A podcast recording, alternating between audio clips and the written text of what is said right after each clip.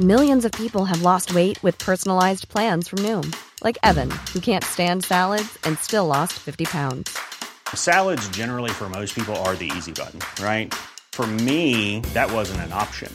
I never really was a salad guy. That's just not who I am. But Noom worked for me. Get your personalized plan today at Noom.com. Real Noom user compensated to provide their story. In four weeks, the typical Noom user can expect to lose one to two pounds per week. Individual results may vary.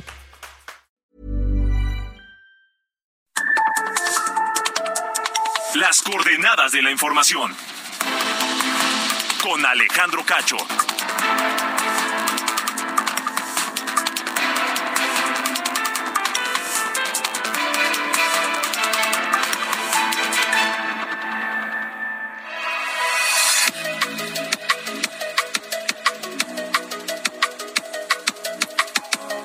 ¿Qué tal? Muy buenas noches. Son las ocho en punto, tiempo del centro de la República Mexicana. Bienvenidos, bienvenidos a esta emisión de Heraldo Radio que se transmite a toda la República a través de la cadena nacional y por supuesto también a través de Now Radio a los Estados Unidos. Yo soy Alejandro Cacho.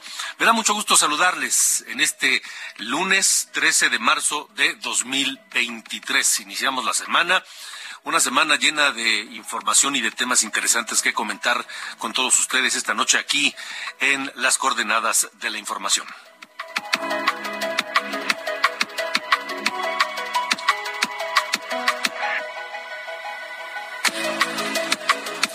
Saludo a nombre de Diana Bautista, nuestra jefe de información, Ángel Arellano, nuestro productor, y Ulises Villalpando en los controles. Gracias a todos por permitirnos estar con ustedes la próxima hora, donde quiera que se encuentren, ya sea en casa, en, en el coche, en el transporte público, tal vez todavía trabajando en la oficina o en el negocio. Gracias a todos. Esta noche, esta noche hablaremos de esta declaración que hizo el presidente López Obrador y que ya está siendo tema en los medios de comunicación en los Estados Unidos, pues con un dejo de sarcasmo, con un dejo de, ironía, eh, de sátira, porque ¿saben lo que se aventó a decir el presidente esta mañana? Dijo que es más seguro México que Estados Unidos. Así dijo, México es más seguro que Estados Unidos. Al presidente no le gustan las alertas de viaje que emite el gobierno de Estados Unidos por la inseguridad en el país, prácticamente en toda la República Mexicana. ¿Ustedes qué creen? ¿Ustedes creen que es más seguro México que Estados Unidos? Los leo, los leo en el WhatsApp en el 55 45 40 89 16. Quienes nos eh, escuchan fuera de México pueden agregar o poner el prefijo más 52 más 52 y luego 55 45 40 89 16 o los leo también en mis redes sociales. En Twitter estoy como arroba cacho periodista, ahí los leo. ¿Ustedes creen que es más seguro México que Estados Unidos? Sobre este tema platicaré esta noche con el especialista en seguridad pública David Saucedo.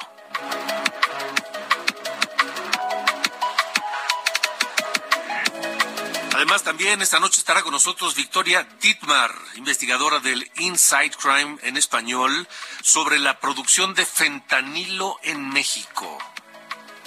Porque el presidente se aventó otra declaración. Eso fue la semana pasada, el jueves, si no me equivoco, cuando dijo que en México ni se produce ni se consume el fentanilo. Y bueno, el viernes hablamos que sí hay consumo de fentanilo en México, que ha causado ya muertes de jóvenes en eh, varios lugares del país, principalmente en la zona norte. ¿Y qué se sabe de la producción del, fentanilo en el país? ¿Qué se sabe? ¿Cuánto produce México? ¿Qué, de, qué tamaño es la, producción? ¿De qué, ¿De qué tamaño es o qué tan importante es la producción de fentanilo en México? lo estaremos hablando con Victoria Dittmar, investigadora de Inside Crime en español.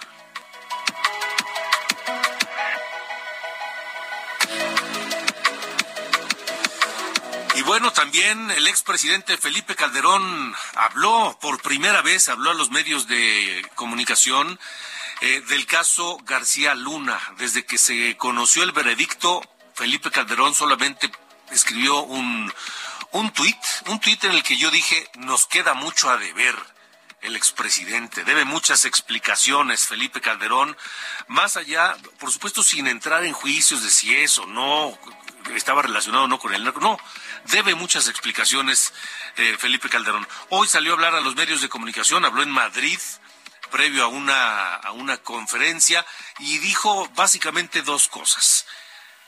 Que él es víctima de una persecución política en México, cosa que me parece que es claro y que todos los días en la conferencia de prensa del Palacio Nacional se confirma. Y también dijo que el fallo, habló del fallo en contra de Genaro García Luna. Dice que le dejó muchas dudas. Lo estaremos comentando esta noche aquí en las coordenadas de la información.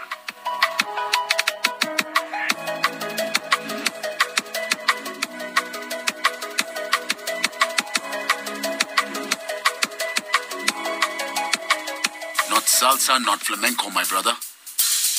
Do you know Natu?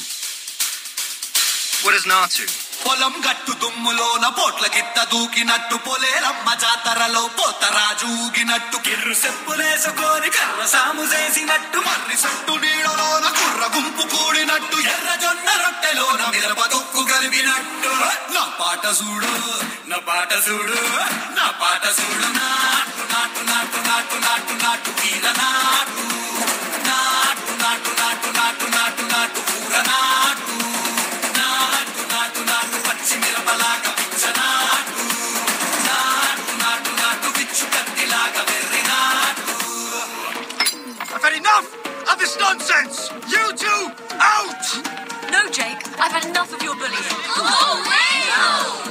¿Qué pasa, mi querido Ángel Arellano? Buen lunes, buen inicio de semana. Hola, ¿qué tal Alejandro? Buenas, buenas noches. Pues estamos escuchando esta canción, pues Natu, Natu se llama. Es una canción india que está escrita en una de las lenguas de aquel país y que ayer ganó el Oscar como mejor canción original. Triunfó por encima de Rihanna y de Lady Gaga que estaban también luchando por ese ese galardón. Sin embargo, fue para este tema de la película RRR, RRR, que es una película pues que habla del colonialismo de los británicos ahí en, en la India y que justamente el video de esta canción eh, eh, pues habla de, o más bien nos muestra a los protagonistas bailando ahí de una forma exagerada frente a los millonarios británicos.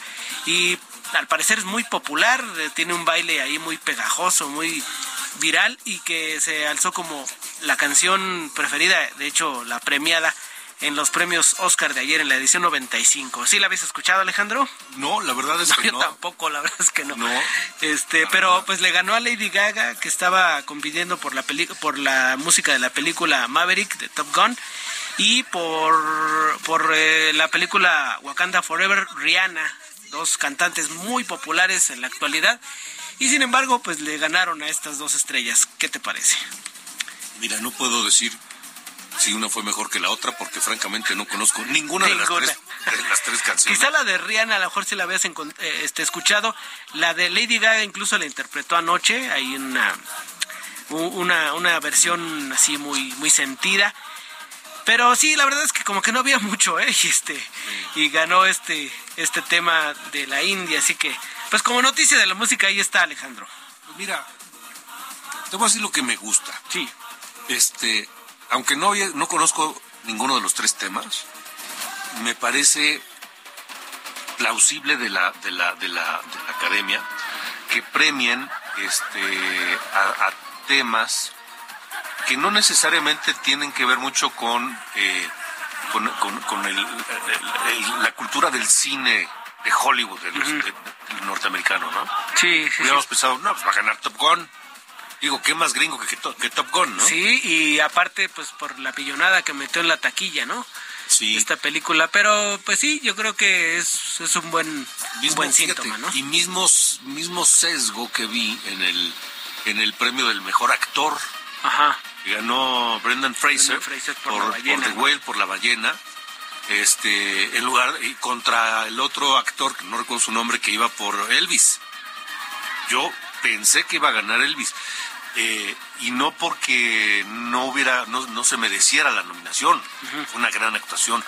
Pero yo pensé que se lo iba a llevar por lo que significa Elvis para la cultura de Estados Unidos, ¿no? Pero Sí. sin embargo, privilegiaron pues este la categoría del premio, o sea, el mejor actor. Eh, sí, así es, y, mucho se habló durante pues días previos a la, a, la entrega que Brendan Fraser tenía que ser, y bueno, ahí sí se cumplieron los, los pronósticos, Alejandro. Pues qué bueno, qué bueno, muy bien. Así pues que, pero más adelante otras otras canciones más conocidas, ¿eh? Me parece muy bien. Bueno. Sale, gracias. Gracias, hasta luego. Adiós.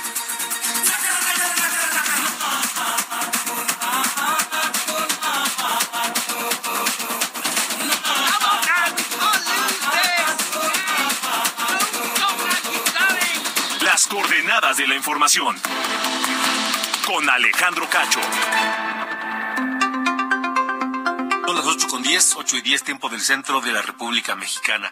El presidente López Obrador esta mañana en la mañanera, en la conferencia de Palacio Nacional, se aventó una declaración que ya está siendo tema pues de, de comentarios, de editoriales y hasta un poco de sarcasmo en medios de los Estados Unidos. ¿Por qué? Porque luego del asesinato, ataque, secuestro y asesinato de dos norteamericanos allá en Matamoros hace una semana, y todo lo que pasó en torno de esto, el presidente esta mañana se, se aventó la puntada de decir que México es más seguro que Estados Unidos y que todo esto que estamos viendo en los medios de Estados Unidos es una campaña contra él. Mire, así lo dijo. Es más seguro México que Estados Unidos. No hay ningún problema para viajar por México con seguridad. Pero eso además lo saben los ciudadanos estadounidenses y lo saben desde luego nuestros paisanos que están allá. Las alertas del gobierno hablan de que solo se puede viajar a Campeche y a Yucatán. Si fuese así, no estarían llegando tanto estadounidenses a vivir a la Ciudad de México y a todo el país. Entonces, ¿Qué es lo que está sucediendo? Es ese doble ¿Por qué esa paranoia? Esta es una campaña en contra de México de los políticos conservadores de Estados Unidos. Pues este, mm, campaña o no, más allá de, de, de valorar si es una campaña o no de políticos y de medios en los Estados Unidos contra México o contra el gobierno de López Obrador, lo que es una realidad es que en este país viajar por carretera cada vez es más riesgoso. ¿Cuántas rutas de carreteras en el país están hoy en manos de la delincuencia? ¿Cuántas rutas de carretera en este país están hoy, pues, vetadas o prohibidas? De plano no se puede. No se puede a veces a ciertas horas o solamente hay unas ventanas de tiempo muy específicas para poder con, transitar por esas carreteras con alguna seguridad? De plano hay quienes no lo hacen a menos que vayan en grupo, en convoy, y a veces ni así. Pregúntenle a los transportistas, porque buena parte del costo elevado que pagamos ustedes y yo de nuestros productos hoy, llámenle lo que sea, ropa, alimentos, este, materias primas, lo que sea, en ese costo elevado va cargado pues el costo de la inseguridad, de los robos, de los asaltos, de lo que cuestan los seguros para cubrir los robos. Ustedes y yo seguramente sabemos, si no es que nos ha pasado en carne propia, de asaltos en las carreteras que nos detienen, nos interrogan, a veces nos bajan, este, nos dejan ahí tirados, se llevan el vehículo y no les importa si van familias enteras con niños chiquitos, mujeres, no les importa. Si les gusta la camioneta, ahí lo dejan uno y adiós. Creo que eso desacredita mucho el dicho del presidente hoy. Me da mucho gusto saludar al especialista en seguridad pública David Saucedo, que está esta noche con nosotros, para conocer su opinión sobre esto que dice el presidente, que México es más seguro para viajar que Estados Unidos. David, gracias por estar con nosotros. Buenas noches. ¿Qué tal, Alejandro? ¿Cómo estás? Buenas noches, a tus órdenes. ¿Qué, opinas de este dicho del presidente, de esta afirmación? evidentemente el presidente miente. Él sabe, en virtud de las distintas alertas que se han emitido eh, en medios de comunicación y también por parte de las embajadas de distintos países de, de América eh, incluido Canadá, Estados Unidos, incluso algunas eh, alertas que han venido de Europa, en el sentido de que hay un riesgo por parte de los visitantes norteamericanos para que visiten México de que hay una situación de conflicto, de guerra de carteles en varias regiones del país, que están dificultando el tránsito, el libre tránsito de turistas y también de funcionarios de las embajadas para que puedan eh, realizar sus actividades sin ningún conflicto. Lamentablemente, incluso ya ha habido episodios muy lamentables como el que se dieron en Matamoros, en donde eh, se dio el asesinato y secuestro de, ciudadanos norteamericanos que no pudieron este, evadir esta situación de conflicto que hay entre los grupos del narcotráfico. Es una situación más cada vez más frecuente, incluso en centros turísticos como Cancún, en donde conflictos como el que se dio con los taxistas generó eh, eh, una situación de eh, riesgo real para los visitantes que vienen en, en, temas de turismo para México. Es una situación que seguramente va a dar de cargar en el futuro y que lamentablemente el presidente de México minimiza en esta conferencia mañanera en la que hace estas expresiones que tú refieres. ¿Coincides en que cada vez es más difícil viajar por las carreteras de México? Por ejemplo, esa que va, que comunica Acapulco con Iztapas y Guatanejo, es, es, es, un seguro, es casi seguro que te asaltan, ¿no? O que te pasa algo.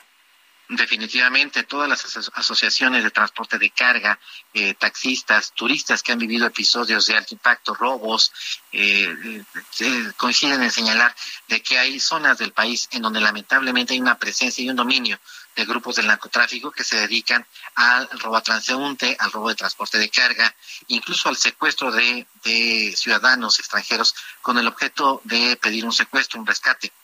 Lamentablemente hay zonas del país en donde el ejército y la Guardia Nacional las policías estatales, eh, municipales, las policías locales, incluso colaboran en connivencia con los grupos criminales y que con esto eh, obviamente generan una imagen y dañan los flujos turísticos en el país esta situación que manifiesta el presidente en la conferencia mañanera, lo que hace es evidentemente es, negar una realidad que viven de manera cotidiana en varios ciudadanos mexicanos que viven en estados del país que están asolados por esta situación de guerra de cárteles.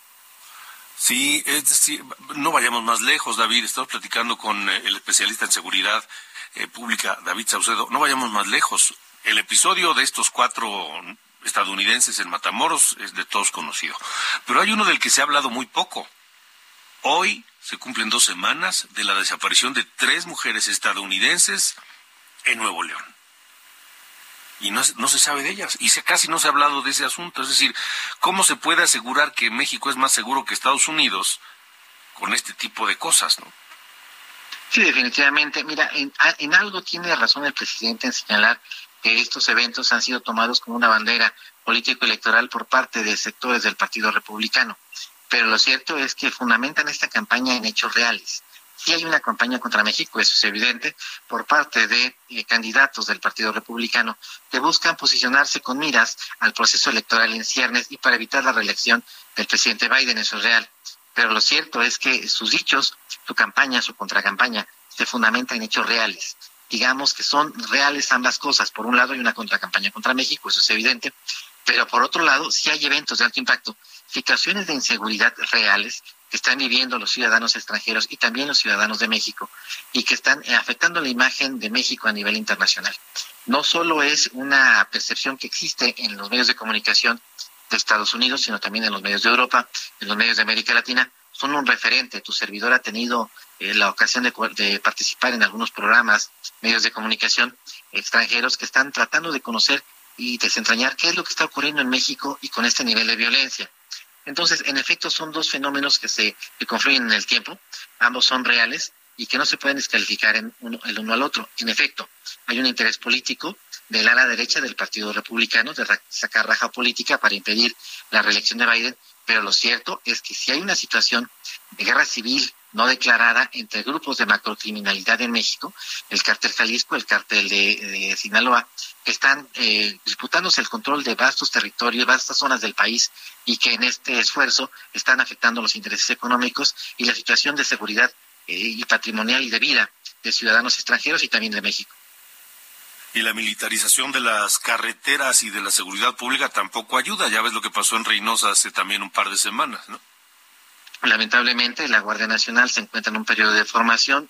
Eh, quienes somos un poquito más optimistas en este tema calculamos que la Guardia Nacional adquirirá una capacidad de investigación policial y desarticulación de células criminales en un horizonte de tiempo de cuando menos seis años. Se requiere evidentemente que se formen peritos, especialistas, eh, criminólogos, eh, técnicos, gente que esté especializada en el combate a la delincuencia, no solo tenga una formación teórica, sino una formación práctica, pero eso lleva tiempo. Estamos hablando de cuando menos seis años.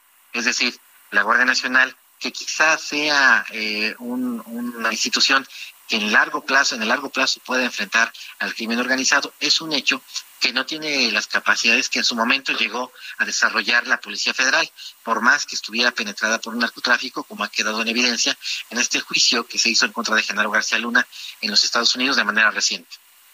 De acuerdo. Pues, eh, y esto no se ve, o sea, tú ves eh, esfuerzos del gobierno encaminados a ir haciendo cada vez más seguros los, los, los viajes y la estancia de la gente en, carreteras o en centros turísticos? Lamentablemente no. Percibo que el gobierno federal lo que ha tratado de hacer es administrar el conflicto, administrar el problema. Me parece que el gobierno federal, el presidente Andrés Manuel, tenía otros objetivos en materia de política social, obviamente para afianzar la presencia territorial de Morena, en distintos estados del país, tiene otros objetivos también en política comercial, pero no en materia de seguridad. Creo que él llegó a la conclusión, el presidente Andrés Manuel, de manera muy temprana, que la guerra contra el narco no era una guerra que se iba a liberar en su sexenio. Me parece que lo que hizo él, o que trata de hacer, es sentar las bases para una guerra futura contra el crimen organizado que ya no se dará durante su sexenio. Entonces lo que vemos es un manejo eh, retórico, un manejo en materia de comunicación, un manejo político del tema de inseguridad, pero no que no afecta directamente a las estructuras del crimen organizado. Me parece que solo bajo presión del gobierno de los Estados Unidos se han dado aprehensiones como la de Rafael Caro Quintero o de Villa Guzmán, pero muy en contra de la política que estableció el presidente Andrés Manuel, que tú recordarás y que todos hemos criticado, de abrazos y no balazos. Lo que considero es que el presidente en ese sexenio lo que decidió fue administrar el conflicto no resolverlo, sentar las bases de un futuro enfrentamiento con el, con el crimen organizado, pero que no será en sus sexenios, sino el siguiente. David, David, te agradezco mucho que nos hayas acompañado hoy. Gracias a ti, Alejandro. Un abrazo. Igualmente, un abrazo. Son las 8 con 21. Las coordenadas de la información. Con Alejandro Cacho. Y vamos a Madrid con nuestra corresponsal Patricia Alvarado, que estuvo en un evento donde por primera vez, allá en la capital española, habló el eh, expresidente Felipe Calderón del caso García Luna. Pati. El expresidente de México, Felipe Calderón, participó este lunes en el segundo foro de aviación y turismo europeo que tuvo lugar en un céntrico hotel de Madrid. A su llegada, ante los ruegos de un grupo de periodistas que lo esperábamos, tuvo la deferencia de atendernos y de responder respecto al reciente fallo del caso Genaro García Luna, que como sabes está imputado en cinco delitos vinculados con el narcotráfico. Estas eran las declaraciones de Felipe Calderón. Yo soy un hombre de leyes y desde luego respeto las resoluciones de los tribunales cuando actúan conforme a derecho. Yo en lo personal tengo muchas dudas del veredicto, porque hubiera esperado ver lo que tanto anunció la fiscalía, ¿no? Videos, grabaciones, fotografías, estados de cuenta, depósitos, y la verdad nada de eso se exhibió. Todo fue eh, en base a testimonios de criminales confesos que por cierto a la mayoría de ellos nosotros en nuestro gobierno perseguimos, capturamos y extraditamos. Hay en México una persecución clarísima de carácter político, mediático en contra mía y que el fallo incluso se trata de utilizar para exacerbar esa persecución que es casi personal de parte del gobierno. Pero volviendo al tema, yo sí quiero enfatizar lo que he señalado. Yo soy un presidente que actúa conforme a la ley, yo he sido el presidente que más ha combatido el crimen organizado en México. Me duele que nuestro país sea señalado en la manera que está siendo señalado por encubrimiento con los cárteles ahora. Y creo que eh, eso nos obliga a todos a reflexionar cuál es la política correcta. La política de seguridad de mi gobierno no dependía de una persona. Era un equipo de seguridad integrado por marinos, policías, soldados, ministerios públicos. Es la primera vez que Felipe Calderón habla con los medios de comunicación desde que en octubre del año pasado obtuvieron permiso de residencia y trabajo en España por el contrato como profesor altamente cualificado para impartir clases magistrales en el Instituto Atlántico de Gobierno, una institución fundada por el expresidente José María Aznar. Se espera que esta primavera comience a impartir sus conferencias. Hoy en el Foro de Aviación y Turismo habló sobre la aviación del futuro y su impacto en el turismo y medio ambiente. En Madrid, Patricia Alvarado, Heraldo Media Group. Así nos vamos a la pausa.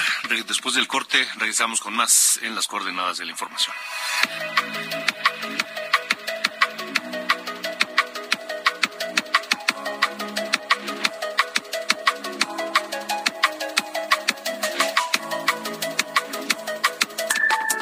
Alejandro Cacho en todas las redes. Encuéntralo como Cacho Periodista.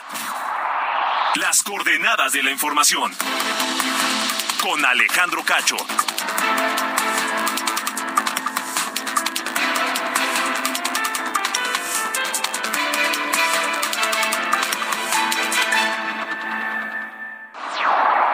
Las coordenadas de la información. Con Alejandro Cacho.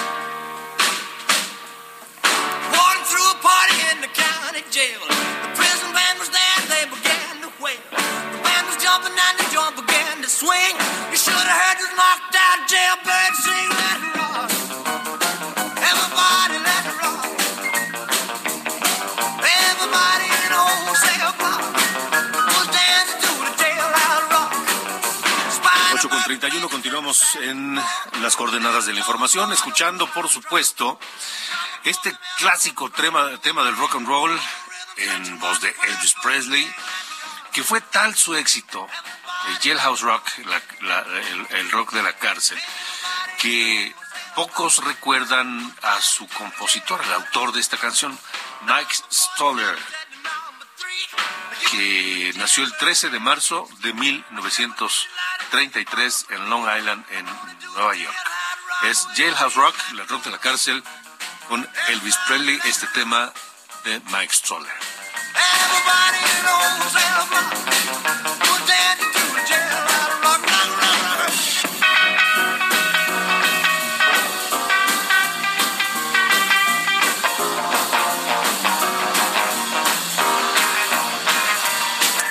Alejandro Cacho en todas las redes. Encuéntralo como Cacho Periodista.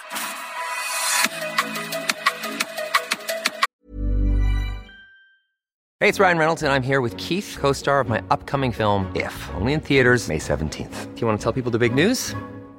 All right, I'll do it. Sign up now and you'll get unlimited for $15 a month in six months of Paramount Plus Essential Plan on us. Mintmobile.com slash switch. Upfront payment of $45 equivalent to $15 per month. Unlimited over 40 gigabytes per month. Face lower speeds. Videos at 480p. Active Mint customers by 531.24 get six months of Paramount Plus Essential Plan. Auto renews after six months. Offer ends May 31st, 2024. Separate Paramount Plus registration required. Terms and conditions apply if rated PG. Buenas noches, soy Diana Bautista y les saludo con el resumen de noticias. El gobierno de México investiga al Laboratorio de Análisis Clínicos Español, así como a la Clínica San Ángel ubicados en Matamoros, Tamaulipas, lugares donde estuvieron los cuatro estadounidenses secuestrados, dos de ellos hallados muertos. Con la consigna La tropa no se toca, soldados en activo y en retiro, así como sus familiares, se manifestaron en al menos 19 ciudades del país en protesta por la detención de elementos acusados de haber asesinado a cinco jóvenes en Nuevo Laredo, Tamaulipas. En Culiacán, Sinaloa, fue detenido Bernardino Esparza Aboita, alias el 8, presunto operador de Aureliano Guzmán Loera, hermano del narcotraficante Joaquín El Chapo Guzmán. Entre aplausos, Edmundo Jacobo regresó a su cargo como secretario ejecutivo del INE después de que una jueza le otorgó una suspensión definitiva para no aplicar el artículo 17 transitorio del Plan B de reforma electoral del presidente López Obrador. Finalmente, tras la quiebra de dos bancos en tres días, Silicon Valley Bank y Signature, el presidente de Estados Unidos, Joe Biden, mandó un mensaje de tranquilidad sobre la solidez del sistema bancario en su país. Estas fueron las noticias. Buenas noches.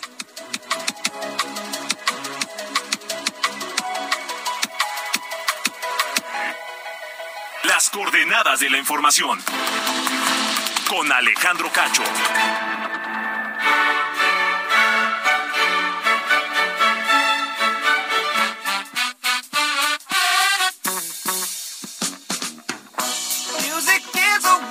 Mi querido Carlos Allende, ¿cómo está usted? Buen inicio de semana. Igualmente, muchas gracias, señor Cacho. Todo en orden, fíjese.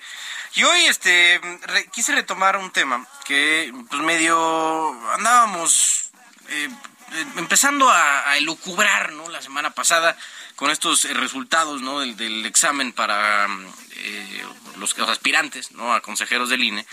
Y tuve particular interés en el de Berta Alcalde, ¿no? La hermana de la Secretaría del Trabajo e hija de eh, Berta Luján, quien fuera eh, pues alta funcionaria, ¿no? De, de, Morena. Pues por todo el sospechosismo, ¿no? De que implica tener a pues, una hermana de la Secretaría de Estado y alguien tan cercano al gobierno en un órgano que debería ser eh, autónomo, no ajeno a cualquier tipo de injerencia de la actual de la actual administración. ¿Qué es lo que pasa? Em, para entrar a este tipo de concursos, los aspirantes tenían que hacer varios, varias cosas, no varios documentos, entre ellos una exposición de motivos, ¿no? ¿Por qué quieren ser parte del INE? Y echarse un ensayito, ¿no? De algún tema este, electoral. Bueno, entre las exposiciones de motivos y el ensayo que eh, eh, puso Marta, Berta, perdón, Berta Alcalde en su, eh, en su postulación, pide varias cosas que son sospechosamente eh, cercanas a lo que quiere el gobierno, como por ejemplo revivir esta colaboración del, eh, del INE y la Secretaría de Gobernación para transitar de un registro federal de electores a un registro nacional de ciudadanos que sería administrado por gobernación, ¿no? Por la gente allá en, el Palacio de Cobián. Eh, también que la INE o la credencial para votar deje de ser eh, a fuerzas una mica, una, una tarjeta como tal, y pueda ser llevada en papel, ¿no? Con todos los rollos aquí de código QR, lo que tú quieras, pero suena extraño, ¿no? De inicio. Y también en uno de sus documentos dice que el plan B, este, estas reformas que se hicieron a diferentes eh, eh, leyes secundarias, es el camino correcto para el Instituto Nacional Electoral y que de hecho, ella dice ahí en sus eh, documentos, que los eh, consejeros deberían bajarse el sueldo para, cito, legitimar al INE. Que miren, el tema de los sueldos a los consejeros es un tema un poco más complejo porque eh, no solamente se tiene que aplicar, o sea, es, un tema que no, no, no, vale la pena ni siquiera entrar a este rollo, pero si en algún momento gustariesen, con todo gusto lo explicamos. Además de eso, le, le enjareta nuevas tareas al INE como eh, trabajar con la Guardia Nacional en labores de inteligencia para bajar la violencia contra las campañas, cosa que está muy lejos de lo que el INE debería de hacer. Además de que eh, dice ella que el INE debería eh, proveer, bueno, promover la, que baje la compra y coacción del voto, que sin duda es parte de sus acciones promover el buen ejercicio del voto ciudadano. Pero ya no es parte de su actuar el investigar y castigar este tipo de cosas. Y además hay que decir algo. Eh, Berta Alcalde, por más eh, CB estelar que tenga, no tiene experiencia en derecho electoral. No tiene idea. Jamás ha trabajado en nada remotamente cercano a temas electorales, pero ella cree que puede aspirar a presidir porque para eso está yendo, ¿no? Para la presidencia del INE, puede aspirar a presidir el máximo órgano electoral en materia administrativa que tiene este país. Lo cual, pues digo, deja ver un poco el, pues, la, desplicencia, ¿no? Que luego tienen algunos cercanos a este régimen para este tipo de, la, de funciones eh, públicas. Y además, con un ingrediente extra, con un este topping de cinismo, propio igual de este, de este tipo de personas, porque ella dice ser imparcial, ¿no? Que ella va a ser imparcial y que no tiene bronca. Pero ella, hay que recordar, fue delegada de la Secretaría del Bienestar en Chihuahua, de este gobierno. ¿Dónde quedó la imparcialidad? Me imagino que difícilmente la, se la podrá quitar y guardarla en un cajón, ¿no? Entonces, eh, pues suena, no sé, muy, muy preocupante que incluso ella fue de las eh, mujeres, ya ven que dividieron entre hombres y mujeres eh, aspirantes a diferentes cargos del INE, ella fue de las mujeres que sacó mayor puntaje en el examen. Entonces es muy probable que ella sea, esté entre los, entre los finalistas, las finalistas para la presidencia del INE. Dios guarde la hora si Berta Alcalde llega a presidir el Instituto Nacional Electoral. Dios guarde la hora, porque se nos va a empezar a colapsar todo en, ese, en ese instituto. Y la mala es que si llega a ser nombrada, va a estar nueve años en el cargo. Estoy de acuerdo. Y además se habla de legitimar al INE. Sí. El INE no necesita legitimarse. No, es autónomo, está en la Constitución, Ya está, está, y legitimado. existe. Claro. Lo legitiman 30 años de historia. Exacto. Sí, no, te digo, o sea, la cosa aquí está muy mal, muy, muy mal. Bueno. Dios nos libre. Ojalá, hay que hacer presión, mis niños, porque si no la cosa aquí en el Congreso se puede poner este canija.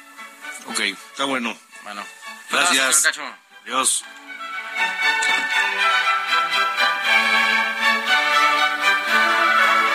Las coordenadas de la información. Con Alejandro Cacho. Continuamos, son las 8 con 39, tiempo del centro de la República Mexicana. De última hora, le informo que la Fiscalía General de la República ha detenido al exdirector jurídico de Segalmex, uno de los colaboradores más cercanos de Ignacio Ovalle, quien fuera director de Segalmex y contra quien no hay orden de aprehensión, es muy cuate de López Obrador, es muy amigo del presidente y contra él no hay nada. En fin, lo detuvieron por al exdirector eh, jurídico de Segalmex por delincuencia organizada, lavado de dinero y peculado por la simulación en la compra de miles de toneladas de azúcar. Este fue un caso que se reveló en septiembre del año pasado por Mexicanos contra la Corrupción y la Impunidad. Antes de trabajar en la 4T, estuvo en el gobierno de Peña Nieto, en un organismo de seguridad que el gobierno de López Obrador ha acusado de beneficiar con contratos millonarios a García Luna. Bueno, pues ya está detenido, es la información que le tengo hasta este momento y vamos a esperar a ver qué otros detalles hay. Pero cambiemos de tema. Mire, la semana pasada el presidente se aventó otra de esas declaraciones que son falsas. El presidente dijo que México no produce fentanilo y que tampoco lo consumen. Así de sencillo. Este, hoy está con nosotros la investigadora de Inside Crime en español, Victoria Dittmar, a quien agradezco que nos acompañe porque ella ella ha trabajado mucho sobre este sobre este asunto. Eh, ¿Y qué, qué sabemos de la producción del fentanilo en México? Victoria, gracias por estar aquí. Buenas noches. Hola, buenas noches, Alejandro. Muchas gracias por, por el espacio. ¿Que no producimos ni consumimos fentanilo en México? No, pues la verdad es que pues esa aseguración es, pues sí es falsa, la verdad. Empezando por el consumo primero, aunque sí es poco el consumo que hay en México, está muy concentrado en los, los estados del norte del país.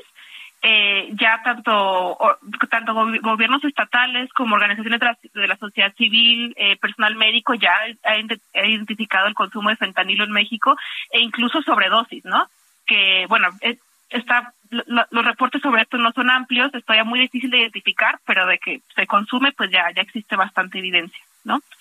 Y en cuanto a la producción, eh, en México sabemos y porque ya se han encontrado eh, bastantes sitios de producción de pastillas, ¿no? De donde el polvo de fentanilo eh, se, se, se- como las autoridades lo llaman como una confección, se confecciona una pastilla o una cápsula eh, o alguna otra prese- presentación, se puede mezclar con otras drogas.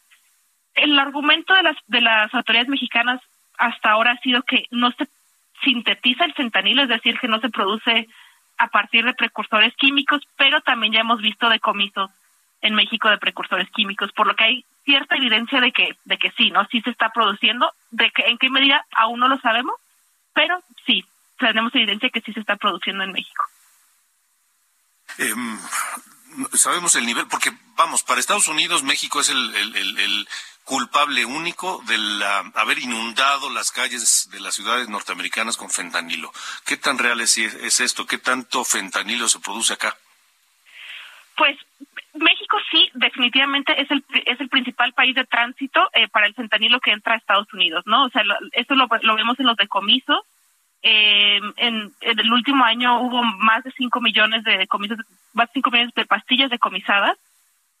Estados Unidos y la narrativa que han mantenido es que sí, se produce en México. Lo que todavía no tenemos tan claro es si se produce el fentanilo desde cero, es decir, que los productores toman eh, lo que se llaman precursores químicos, otras sustancias, muchas de ellas de uso legal, eh, llevan a cabo una reacción química y producen el fentanilo, ¿no? O si el fentanilo les está llegando eh, de manera terminada o casi terminada y aquí en México solo dan, por así decirlo, los últimos pasos antes de mandarlo a Estados Unidos, pero de que la mayoría del fentanilo que llega a Estados Unidos pasa por México, eso es un hecho.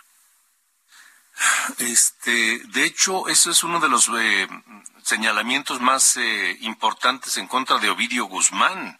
El hijo de Joaquín Guzmán lo era, de, ser cabeza de una serie de, laboratorios de fentanilo importantes en Sinaloa. Sí, ahí, hay a veces una confusión, o sea, sí, a, veces le llaman eh, laboratorio a centros de, manufactura de pastillas. Las autoridades ahí, ese es el, argumento que utilizan, ¿no?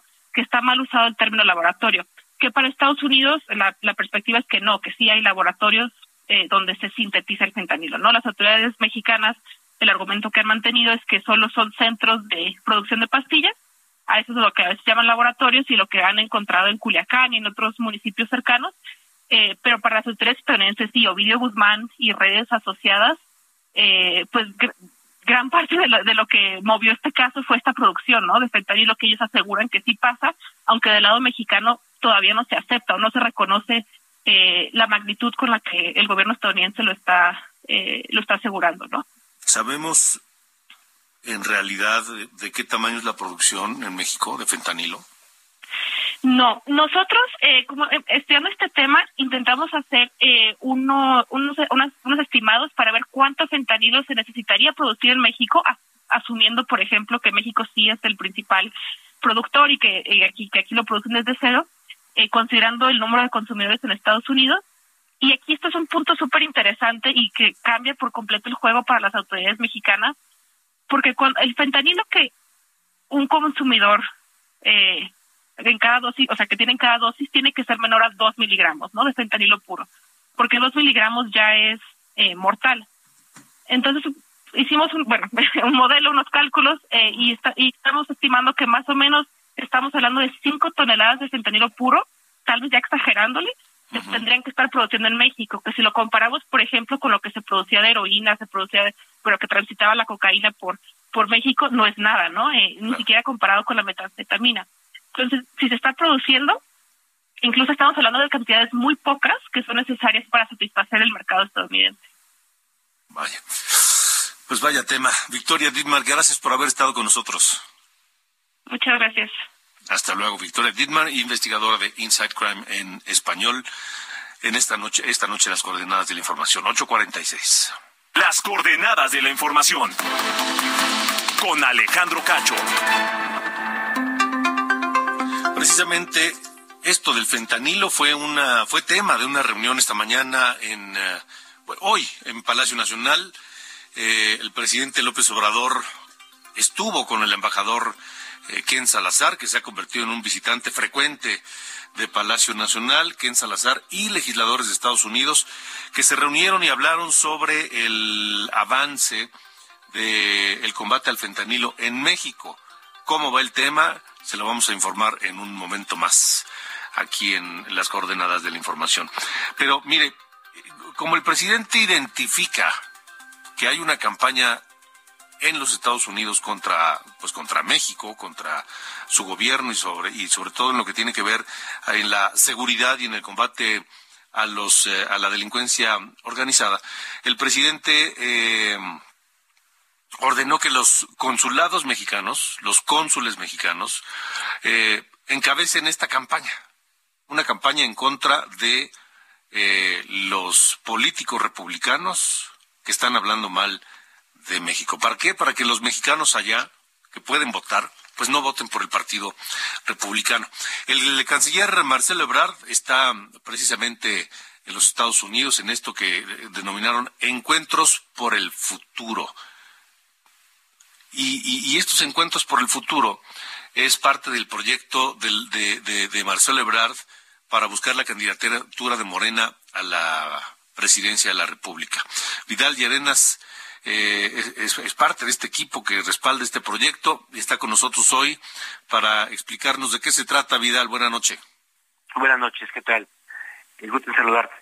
Eh, mira, son, son encuentros, son foros para poder discutir ideas sobre el futuro, cómo poder consolidar pues lo que hoy ya se tiene, pero también pensar en nuevos temas. Se han hecho eh, cientos de ellos, porque se ha habido, ya más de 100 a nivel nacional, varios en la ciudad, y hoy tuvimos uno eh, cuya característica es que fue eh, sectorial, fue sobre cultura, sobre industrias creativas y tuvimos expertos, expertas en estos temas para poder eh, pues platicar de, qué de cuál es el futuro pues de, de estas políticas en México. Creemos que la discusión que tiene que darse hacia adelante sobre quién va a gobernar el país cómo etcétera tiene que ver tiene que tener que ver con ideas también no solo eh, a quién vieron de cierta forma, cómo se vistió, a dónde fue, sino poder discutir temas importantes que tenemos que consolidar en los próximos años y que se tienen que convertir en política pública. Y entonces en la plataforma con Marcelo Sí, pues estamos haciendo estos encuentros para poder escuchar y poder en su momento formular opciones de política. Um, esto está, esto está ya, ya en marcha. ¿Qué, ¿Qué, temas están considerando incluir de análisis, de propuestas en estos encuentros por el futuro? Bueno, hay, hay diez grandes temas, son los temas importantes que este, educación, cultura, equidad, etcétera, y, y sobre esos temas se, eh, pues, se, se, pide la opinión de la gente, se presentan opin opiniones, se presentan proyectos. Hoy hubo una serie de, expertos en el tema cultural que quisieron dar su opinión sobre lo que está pasando, sobre lo que cree que se tiene que hacer, eh, arquitectos, eh, promotores culturales, eh, compositores, etcétera, y fueron delineando lo que ellos creen que tiene que ser la política pública cultural en México. Esto lo hemos hecho a lo largo del país, prácticamente en todos los estados, con distintos temas, pero hoy ya lo estamos haciendo pues como parte de la construcción de una plataforma nacional. ¿Qué, respuesta están encontrando, Vidal?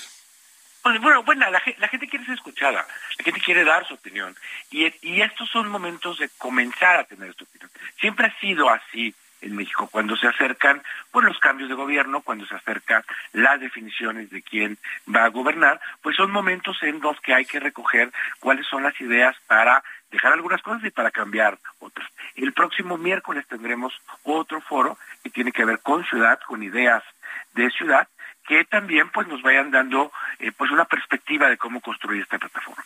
¿Dónde será ese foro y, y a qué hora? En el Hilton a las eh, 10 de la mañana del próximo miércoles también. ¿El Hilton y ahí, que está eh, frente a la Alameda? Frente a la Alameda, este, ahí estará, por ejemplo, el, el, arquitecto Felipe Leal, que es uno de los arquitectos más importantes del país, otros expertos también, y esto nos permite ir creando una plataforma de gobierno con ideas. De acuerdo. Vidal, pues estaremos atentos. Gracias por haber estado aquí. Al contrario, muchas gracias. Hasta luego, Vidal Llerenas, de, del equipo de Marcelo Ebrard. Eh, hay información de última hora, 8 con 51, 8 de la noche con 51 minutos. Es una noticia de última hora en desarrollo. Eh, el director de Auditoría de Finanzas del Estado de Jalisco, Alfredo Velasco Lares, fue asesinado esta noche a bordo del vehículo en el que viajaba en la avenida López Mateos y Las Moras, en Tlajomulco de Zúñiga, allá en la zona metropolitana de, Guadalajara. Por el momento, la Fiscalía del Estado eh, se encuentra ya en el lugar, recabando indicios para tratar de esclarecer los hechos. Es todo lo que se sabe hasta este momento. Asesinan al funcionario, un funcionario estatal de Jalisco. Se trata, repito, de el director de Auditoría de Finanzas del Estado de Jalisco, Alfredo Velasco Lares, circulaba en un vehículo oficial eh, en Tlajomulco de Zúñiga. Es una información en desarrollo, no se sabe más, es todo lo que se sabe. Se están eh, ya haciendo las investigaciones, recabando los indicios por parte de peritos de la Fiscalía del Estado, que está pues eh, ya en el lugar de los hechos. En cuanto haya más eh, información en los distintos espacios informativos de Heraldo Media Group, tanto en radio como en televisión, por supuesto, le estaremos dando todos los detalles de esta información asesinan esta noche, hace unos minutos, al director de Auditoría de Finanzas del Gobierno del Estado de Jalisco. 8.53. Alejandro Cacho en todas las redes. Encuéntralo como Cacho Periodista. Se me hacía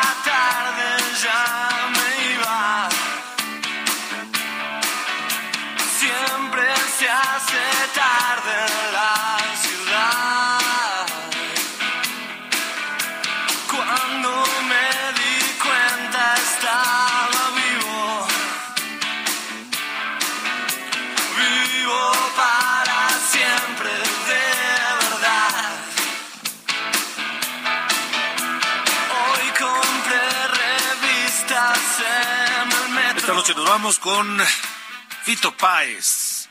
Fito Páez que nació en Rosario, Argentina, el 13 de marzo de 1963. Vaya que si lo ha maltratado la vida al buen Fito Páez, que es eh, compositor, pianista, cantante, músico, considerado uno de los más importantes exponentes del rock latinoamericano, Fito Páez, y nos vamos por esto que se llama A Rodar Mi Vida. Cumpleaños 60, Fito Páez.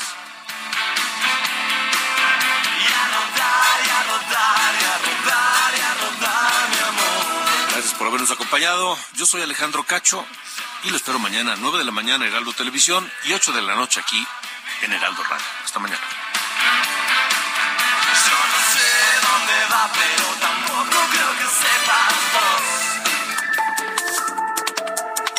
Esto fue Las coordenadas de la información con Alejandro Cacho.